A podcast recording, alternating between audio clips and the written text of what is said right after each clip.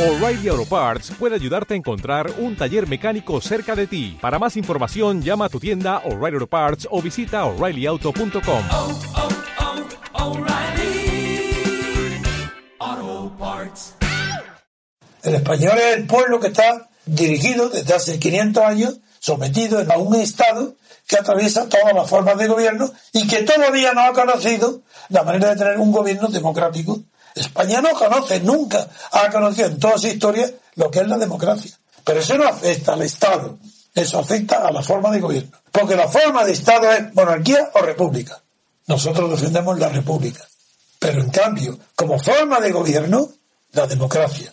¿Y qué es la democracia? No es el presidencialismo, es la combinación de la separación de poderes con un sistema verdaderamente representativo del elector, del votante. Bienvenidos a Radio Libertad Constituyente, la radio del MCRC, el Movimiento de Ciudadanos hacia la República Constitucional, fundado por Antonio García Trevijano. La lucha por el derecho, con Pedro Manuel González.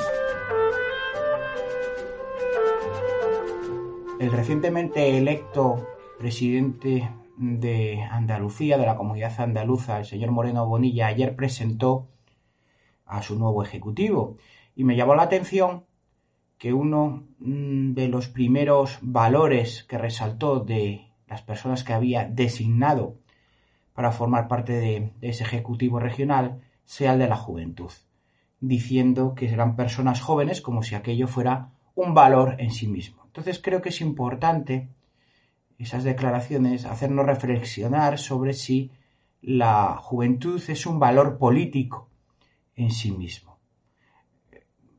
Creo, y mirando para, para, la historia de las ideas, hacia atrás en las historias de las ideas, que la juventud en sí misma y como valor político, sin, sin nada más, es todo lo contrario, sino que ha sido eh, la tónica general mmm, una invocación de los totalitarismos, principalmente de los fascismos, el cuerpo sano y la juventud como un valor per se mismo deseable y como algo perteneciente a la patria, como sinónimo la juventud de los dirigentes de la juventud o la fuerza o la virilidad de la patria.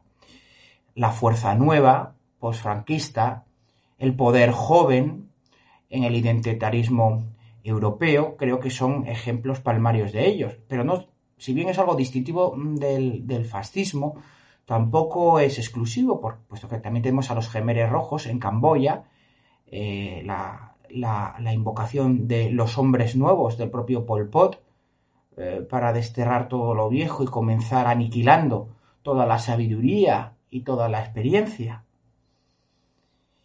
No quiero decir con esto que Moreno Bonilla sea un fascista ni que sea Pol Pot, sino que sí que existe esa invocación originaria y esa pulsión eh, prácticamente inconsciente de la juventud como algo positivo en sí mismo. ¿Y qué pasa con los viejos entonces?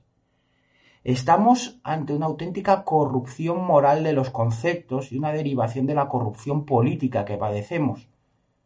Los viejos, cuando dejan de ser productivos, no sirven para nada.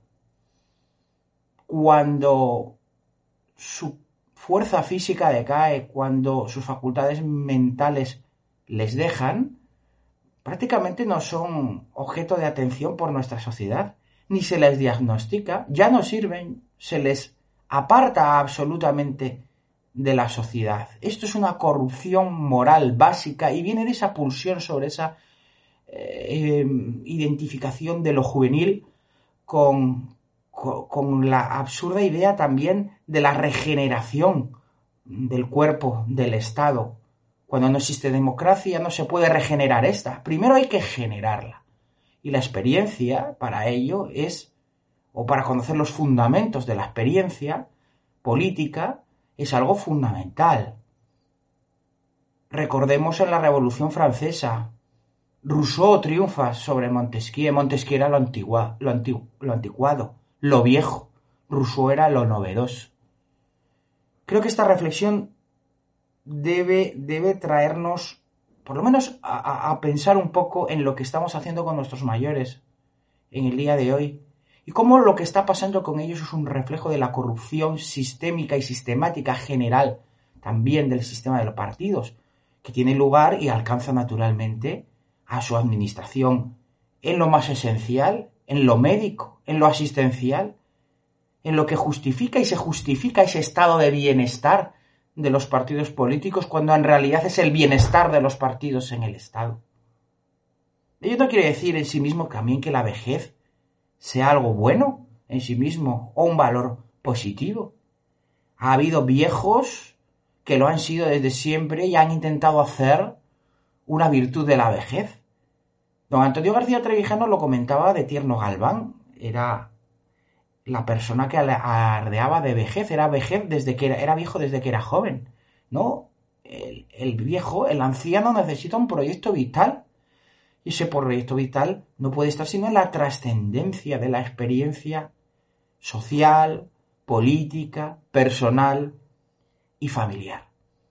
Por tanto, el señor Boleno Bonilla cuando dice que como virtud principal de su gobierno y la primera que nombra es la juventud de sus miembros, no creo que sea consciente de todo esto que estoy diciendo, ni siquiera que lo haga de una manera intencionada, pero sí que está trasladando eso que ha quedado en el estado de partidos del fascismo, de la interminable transición o transacción de lo viejo, en este caso sí, a lo novedoso, pero para que nada cambie, que es esa invocación de la juventud como un valor político por excelencia y en sí mismo, y que en definitiva no lo es.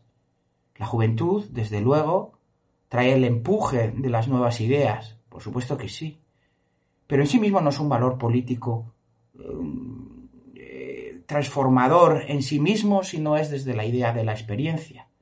Las ideas no nacen de las ideas, sino de la acción, y en la acción está la experiencia.